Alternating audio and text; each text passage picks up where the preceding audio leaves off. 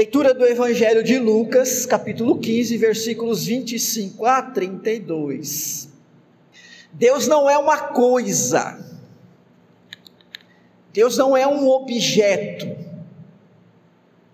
Por coisa, nós temos várias, vários pertences nossos lá da nossa casa, do nosso trabalho. Posso dizer que o meu carro é uma coisa, ele não tem vida, ele até anda,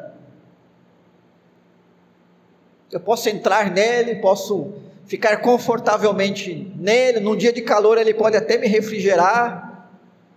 Ele me leva para lugares que a pé eu jamais eu iria. Mas ele não tem vida. Ele é só uma máquina. Ele só responde àquilo que eu, de alguma maneira, através dos seus próprios mecanismos, determino ele fazer. Assim como aquele computador, o celular é uma coisa. Até fala. Você pode até falar com o celular hoje em dia, não é isso? Você pode dar ordem para eles, me mostra tal coisa, liga para tal pessoa. Até com os móveis dentro de casa já é possível, através de alguns mecanismos, você comandar o funcionamento pela voz. Você liga a televisão, liga no noticiário, ele liga para você. Mas são coisas, são objetos, não tem vida. Eu não sei quem já está numa idade como a minha, próximo à minha, se vai ver, mas se o mundo durar até lá, é possível que as nossas criancinhas aqui vejam robôs, né, máquinas com a inteligência artificial que possam parecer até humanos e fazer coisas de humanos, mas são coisas, são objetos. E é assim que os tratamos, não existe um relacionamento, nós temos apego às nossas coisas, porque nós trabalhamos muito para comprar, porque elas nos são de serventia. Mas não amamos e nem podemos amar uma coisa como nós amamos uma pessoa. Está cheio de coisas e objetos aqui dentro relógio, bancos, ventilador, janelas, mesa, microfone. Mas nós temos pessoas aqui. Nós temos pessoas. Nós temos um carinho muito grande por esse lugar e tudo que tem aqui.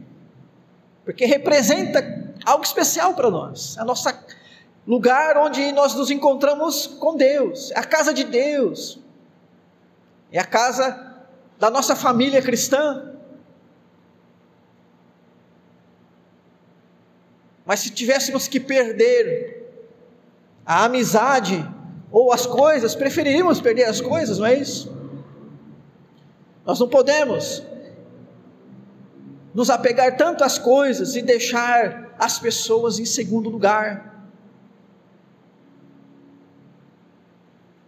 Um mal que está presente na sociedade hoje onde ela tem valorizado mais coisas do que pessoas.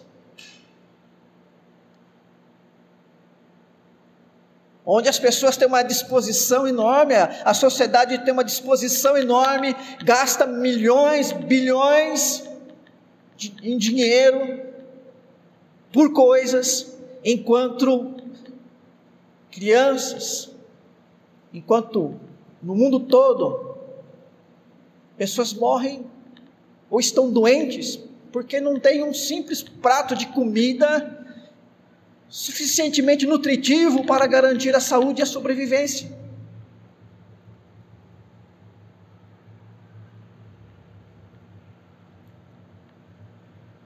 Deus não é uma coisa, não é um objeto.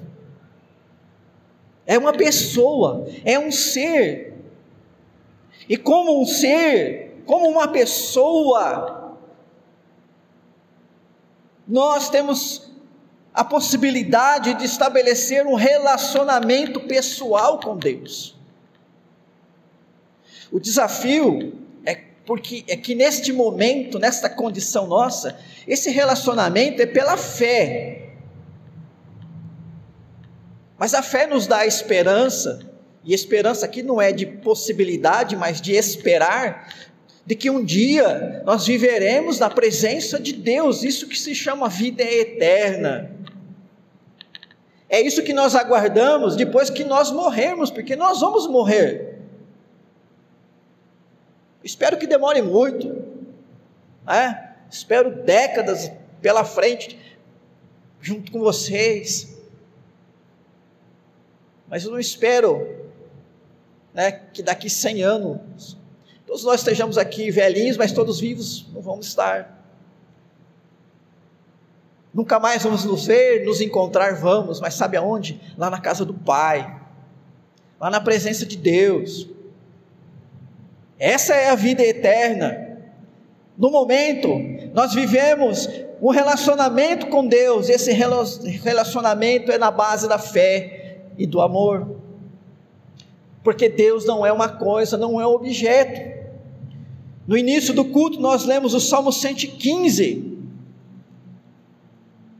E ali é um cântico do povo de Israel, falando para os povos vizinhos: Olha, o Deus de vocês, ele é feito de prata ou de ouro, ele pode até ter um valor econômico muito grande.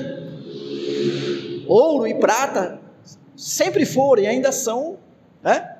é, metais que custam muito. Mas sabe de uma coisa? Tem boca, mas não fala. Tem ouvido, mas não ouve. Tem mão, mas não apalpa. Tem pés, mas não andam.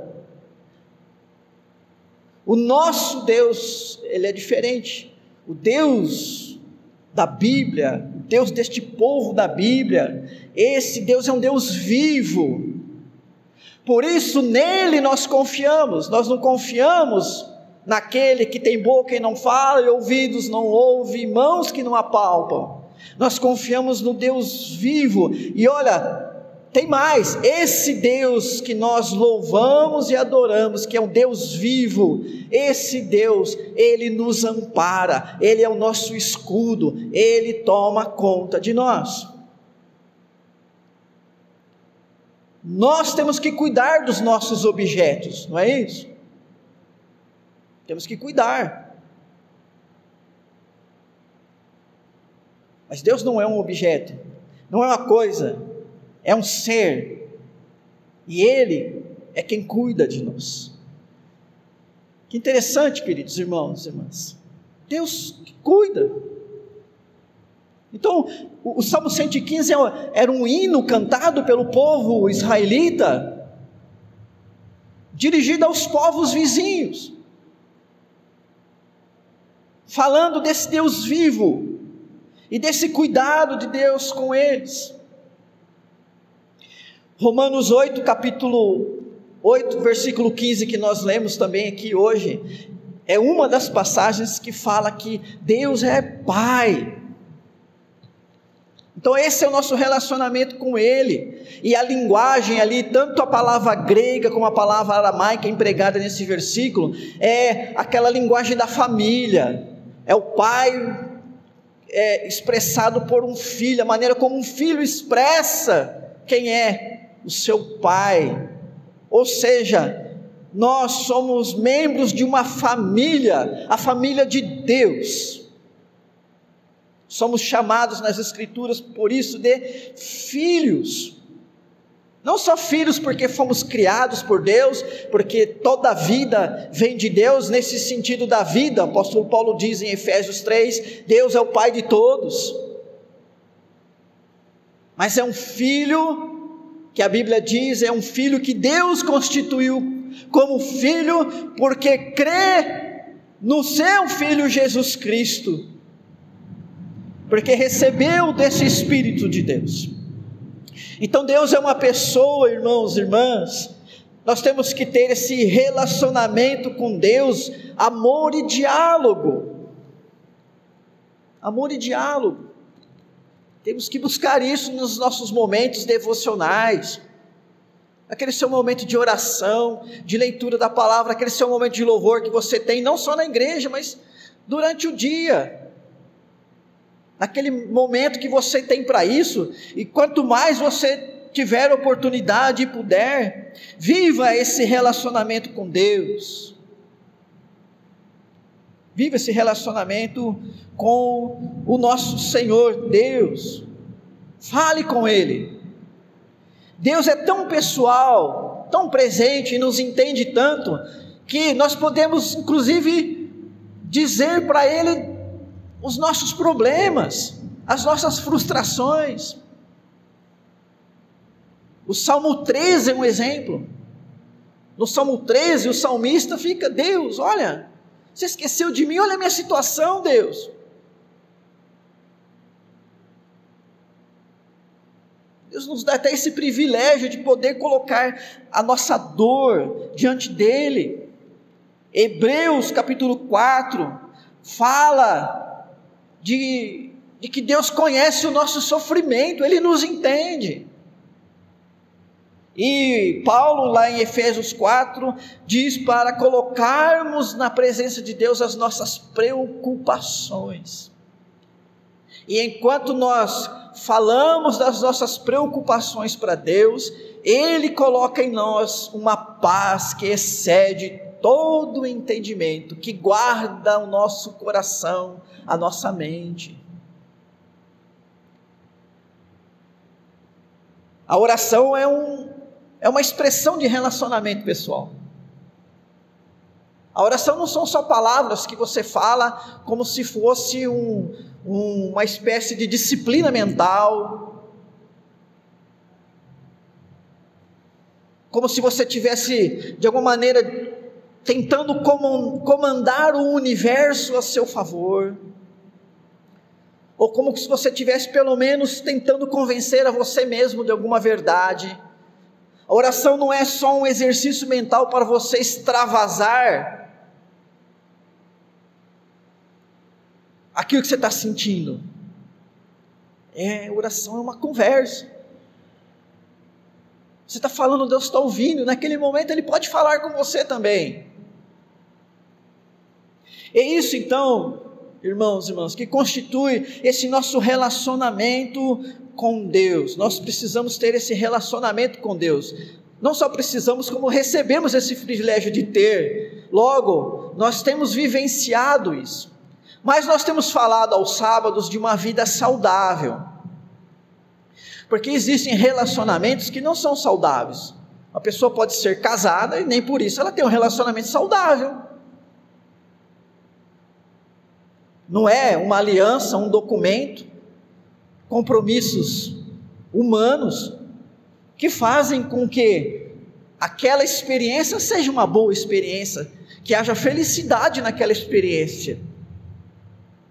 É preciso que o relacionamento conjugal seja saudável, seja funcional, seja positivo, construtivo, edificante.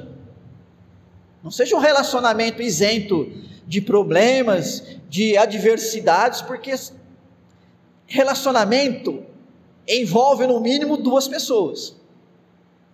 Não é isso? E se envolve duas pessoas, são duas pessoas diferentes. Porque o que determina ser pessoa é ser indivíduo. Pessoa é um indivíduo. É um ser existente autônomo. Um relacionamento é duas pessoas diferentes, dois indivíduos que vão buscar colocar essas diferenças de lado e encontrar pontos de contato para fortalecer esta união. Se isso não é feito, há um relacionamento, mas ele não é saudável, ele não é funcional, ele não é positivo, ele não é construtivo. Está fadado ao término, ao fracasso, a gerar doenças. Então o relacionamento tem que ser saudável. E assim como nós temos que buscar relacionamentos saudáveis entre nós, pessoas, né, família, amigos, companheiros de trabalho, de estudo, nós também, irmãos e irmãs, precisamos estabelecer um relacionamento saudável com Deus. E aqui que eu quero agora olhar para o texto de, de Lucas 15, 16 e 17 e destacar alguns relacionamentos que não são saudáveis e que nós temos que evitar. Então, o primeiro exemplo, eu quero tirar aqui de Lucas capítulo 15, do versículo 25 a 32, inclusive nós lemos esta parte, mais especificamente ali do versículo 31. Lucas 15, 20, é, desde o versículo número 11, narra a parábola do filho pródigo. É assim que nós conhecemos esse texto, né? A parábola do filho pródigo. Mas na verdade essa parábola fala de dois filhos. Ela não fala só do filho pródigo. Ela fala também do filho mais velho. Um pai tinha dois filhos. O pródigo, o mais novo, ele foi pródigo, ou seja, um desperdiçador, um, uma pessoa impulsiva, conforme nós vimos ontem, porque ele chegou para o pai que já ainda estava vivo e disse: Eu quero a minha herança. Ora, a herança, a herança dos filhos, é algo que eles recebem depois que os pais morrem, não é isso? Quando eu morrer, certo? Que eu tenho e a Luísa tem, nossa, aquela enorme riqueza, passa, né? Para minha única herdeira, minha filha. Mas esse filho da parábola chegou para o pai: Não, pai, eu quero minha herança agora. Espera você morrer, não. Quando você morrer, quem sabe eu já estou velhinho também, vai que o pai durasse muito tempo. Não é isso? E o pai ah, está aqui a herança. Ele falou e torrou tudo. Né? Depois voltou para casa, arrependido, mas a nossa ênfase não é no filho pródigo é no filho mais velho. O filho mais velho não gostou quando o pai se sentiu é, extremamente feliz com a volta do filho mais novo, apesar de tudo que ele fez. Olha o que é amor, o que é misericórdia. Essa parábola está figurando Deus, o Pai é, Deus, porque nós, de certa maneira, por sermos pecadores, Somos como este filho rebelde aí. E o pecado é o que nos leva a desperdiçar todas as bênçãos de Deus. Mas nos arrependemos, voltamos para Deus, não é isso? Mas o filho mais velho não gostou. O filho mais velho falou: Nossa, pai, você está dando essa festa por esse seu filho desperdiçador, e para mim você nunca deu nada. Então a resposta do pai no versículo 31 é: Meu filho, você sempre está comigo, tudo que é meu é teu. Então veja, apesar do pai ser esse pai amoroso, apesar do pai ser um pai que, olha, o que é meu é seu, o filho mais velho não tinha qualquer intimidade com ele ele mantinha uma distância do pai, não havia amizade, companheirismo, confiança, não havia alegria nesse relacionamento. Ele não desfrutava desta partilha. As coisas do pai, para ele, não era como se fossem dele. Ele não se sentia em casa, não se sentia à vontade. Esse tipo de relacionamento, ele não é saudável. E às vezes, irmãos e irmãs, o nosso relacionamento com Deus, ele pode ser esse tipo de relacionamento sem essa intimidade. Nós não nos sentimos como filhos de Deus.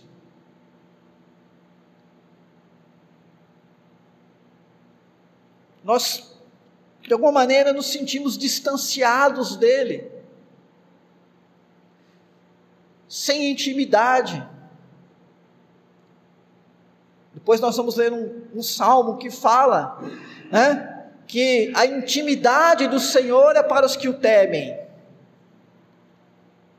Então, que na sua, no seu relacionamento com Deus, você busque esse relacionamento de intimidade, de uma vida em que você se veja, se sinta como filho e Deus, o seu Pai, Ele te ama, ame-o também da mesma forma. Um relacionamento saudável, ele nunca pode ser apenas um relacionamento de aparência. E agora eu quero que você vá até o capítulo 16 de Lucas, e o versículo 15, que diz: Mas Jesus lhes disse: Vós sois os que vos justificais a vós mesmos diante dos homens, mas Deus conhece o vosso coração pois aquilo que é elevado entre os homens é abominação diante de Deus. Todo esse parágrafo aqui é uma reprimenda de Jesus aos fariseus. Qual era o problema dos fariseus? Eles eram hipócritas. A religiosidade deles era hipócrita, era uma religiosidade apenas formal e ritualista. Era uma religiosidade marcada por fazer isso, fazer aquilo outro, mas sem comunhão com Deus. Eles não tinham comunhão com Deus. Porque a preocupação deles não era uma vivência com Deus.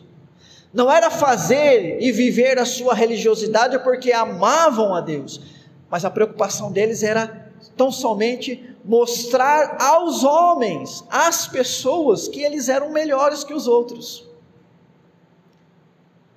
que eles eram mais dedicados e comprometidos do que os outros. Ou seja, a preocupação deles era, era muito mais com o reconhecimento das pessoas a respeito de quem eles eram. É uma questão de vaidade, de orgulho pessoal, Jesus repreende, não só nessa passagem, mas há várias passagens nos evangelhos de Jesus repreendendo esse tipo de religiosidade que é só de aparências, que é só para satisfazer olhares. Então, quando eu estou dizendo que tem um relacionamento saudável com Deus, eu não estou apenas dizendo, venha à igreja, cante, na hora da oração feche os olhos, na hora da oferta, dê a sua oferta. Você não pode ficar só nesse nível. É preciso que isso de vir à igreja, de cantar, de orar, de fechar os olhos, de é, ofertar, que isso seja algo fruto de um relacionamento de amor e de temor e de fé que você tem com Deus. Que tudo isso seja feito com, com prazer, com alegria, sobre o ofertar, a Bíblia diz que Deus ama o que dá com alegria.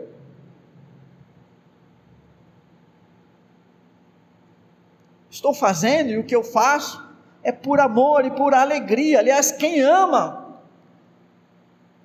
faz o que faz por alegria. Os afazeres domésticos de quem ama são feitos com alegria, porque são feitos para a família que ele ama para o bem-estar da sua família.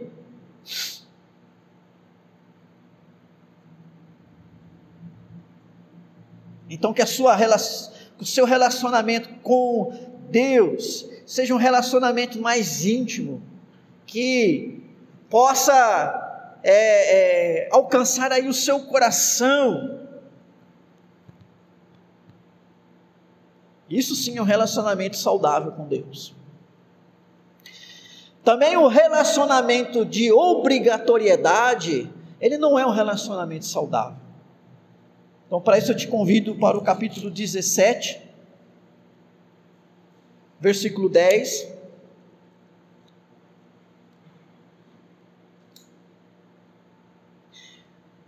Assim também vós, depois de haverdes feito quanto vos foi ordenado, dizei: somos servos inúteis, porque fizemos apenas o que devíamos fazer. É, é uma parábola que Jesus está contando, o contexto aqui é do perdão ao próximo. Não faz muito tempo nós comentamos aqui desse texto, nós já estudamos esse texto.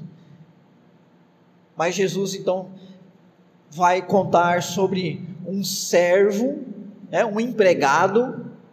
Naquele tempo as pessoas não eram registradas em carteira, eles eram empregados ou escravos. A palavra servo significa isso, né?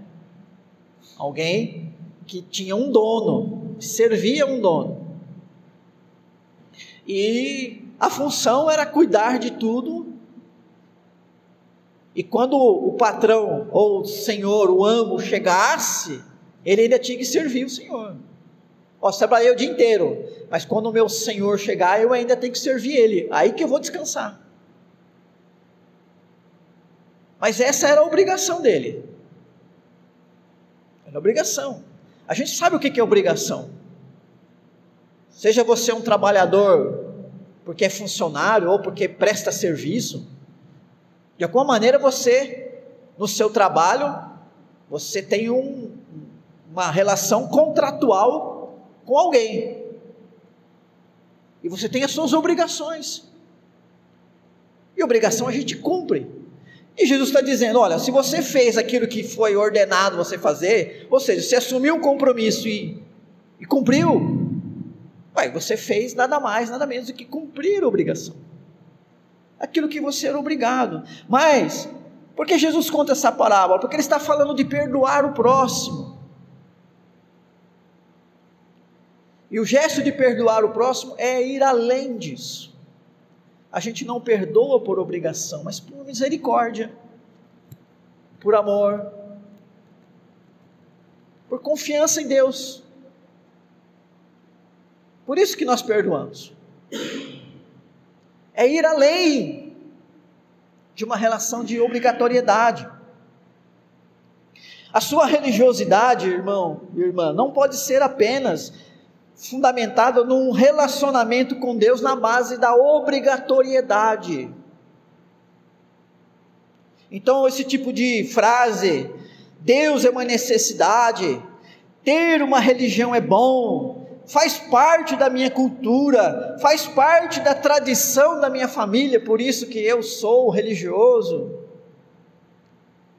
É pouco, é a superfície, é algo que fala apenas da nossa obrigatoriedade. Mas nós temos que ir além dessa obrigatoriedade. Nós temos que ter um relacionamento com Deus que vá além disso. Assim como nós temos que ter um relacionamento com os nossos irmãos e irmãs que vá que vai além disso. Pois esse é o ensinamento das Escrituras. Se depender de vós, tenham paz com todos os homens. Romanos 12. E ali nesse contexto, Paulo diz: não paguem o mal com o mal, mas paguem o mal com o bem. Pagar com a mesma moeda é o nível da obrigatoriedade. Nós somos convidados, irmãos, irmãs, não só convidados, na verdade, nós somos ordenados a caminhar a segunda milha com as pessoas. E se com as pessoas temos que ser assim, com Deus não é diferente.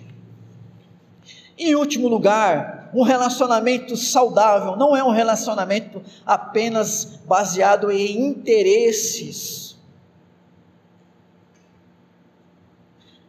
Lucas 17, de 11 a 19, nos fala dos dez leprosos.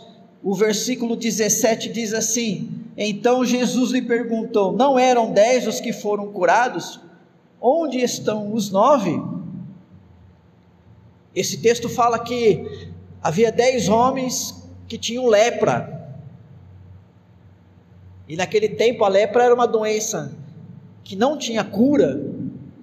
E a lepra é transmissível pelo contato. Então as pessoas que ficavam leprosas, elas tinham que sair da cidade e morar fora dos muros.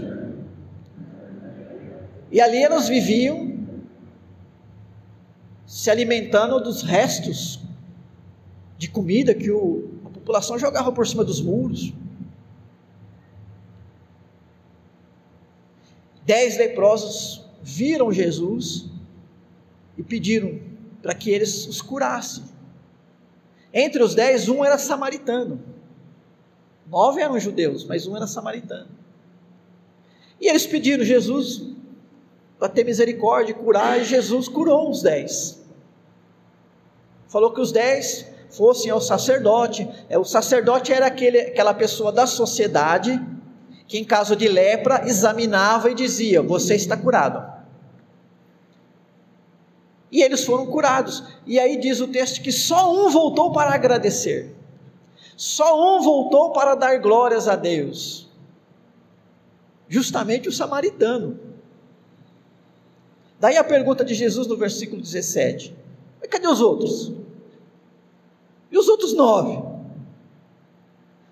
Então os outros se deram satisfeitos pela cura, eles queriam a cura. Enquanto o samaritano estabeleceu um nível de relacionamento mais profundo com Jesus, ele professou a sua fé, ele adorou a Deus, passou a servi-lo como discípulo. Irmãos e irmãs, quantas pessoas não estão buscando a Deus neste momento apenas por um interesse? Aquela pessoa que só lembra que Deus existe quando as coisas estão ruins, que só fazem a sua oração quando algo de mal lhes alcança.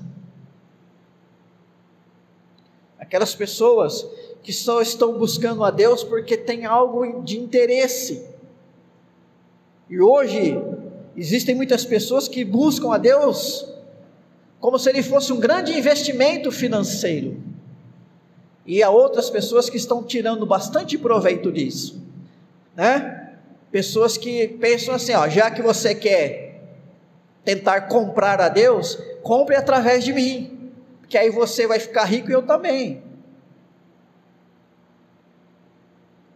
Quem está mais errado? Não sei. O fato que o nosso relacionamento com Deus não pode ser um tipo de relacionamento comercial onde nós estamos tentando comprar bênçãos do Senhor. Bênção a gente não compra, ela é dada de graça, mas é dada para aqueles que temem, que creem e que amam a Deus. Salmo 128 está lá. Então, nosso relacionamento com Deus, irmãos e irmãs, não pode ser apenas uma relação, um relacionamento de interesse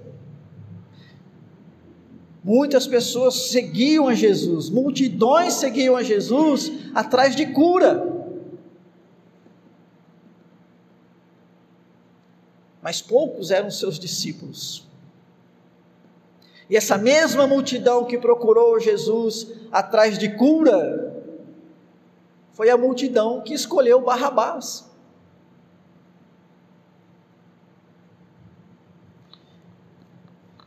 O breve catecismo, aliás, o catecismo maior, a pergunta número um, diz assim: qual é o fim ou o propósito maior da vida do crente? E a resposta é dar glórias a Deus e nele ter prazer eternamente. Que assim seja nosso relacionamento com Deus. Tudo que fizermos, seja de coração, seja de amor, como nós nos esforçamos e nos sacrificamos tanto pelas pessoas que nós amamos, que façamos isso também por Deus e pela obra de Deus, que é a igreja, que são os irmãos. Isso sim é um relacionamento saudável com Deus. Então, evite um relacionamento sem intimidade um relacionamento só de aparência, um relacionamento só de obrigatoriedade ou um relacionamento só de interesse. Busque um relacionamento saudável com Deus.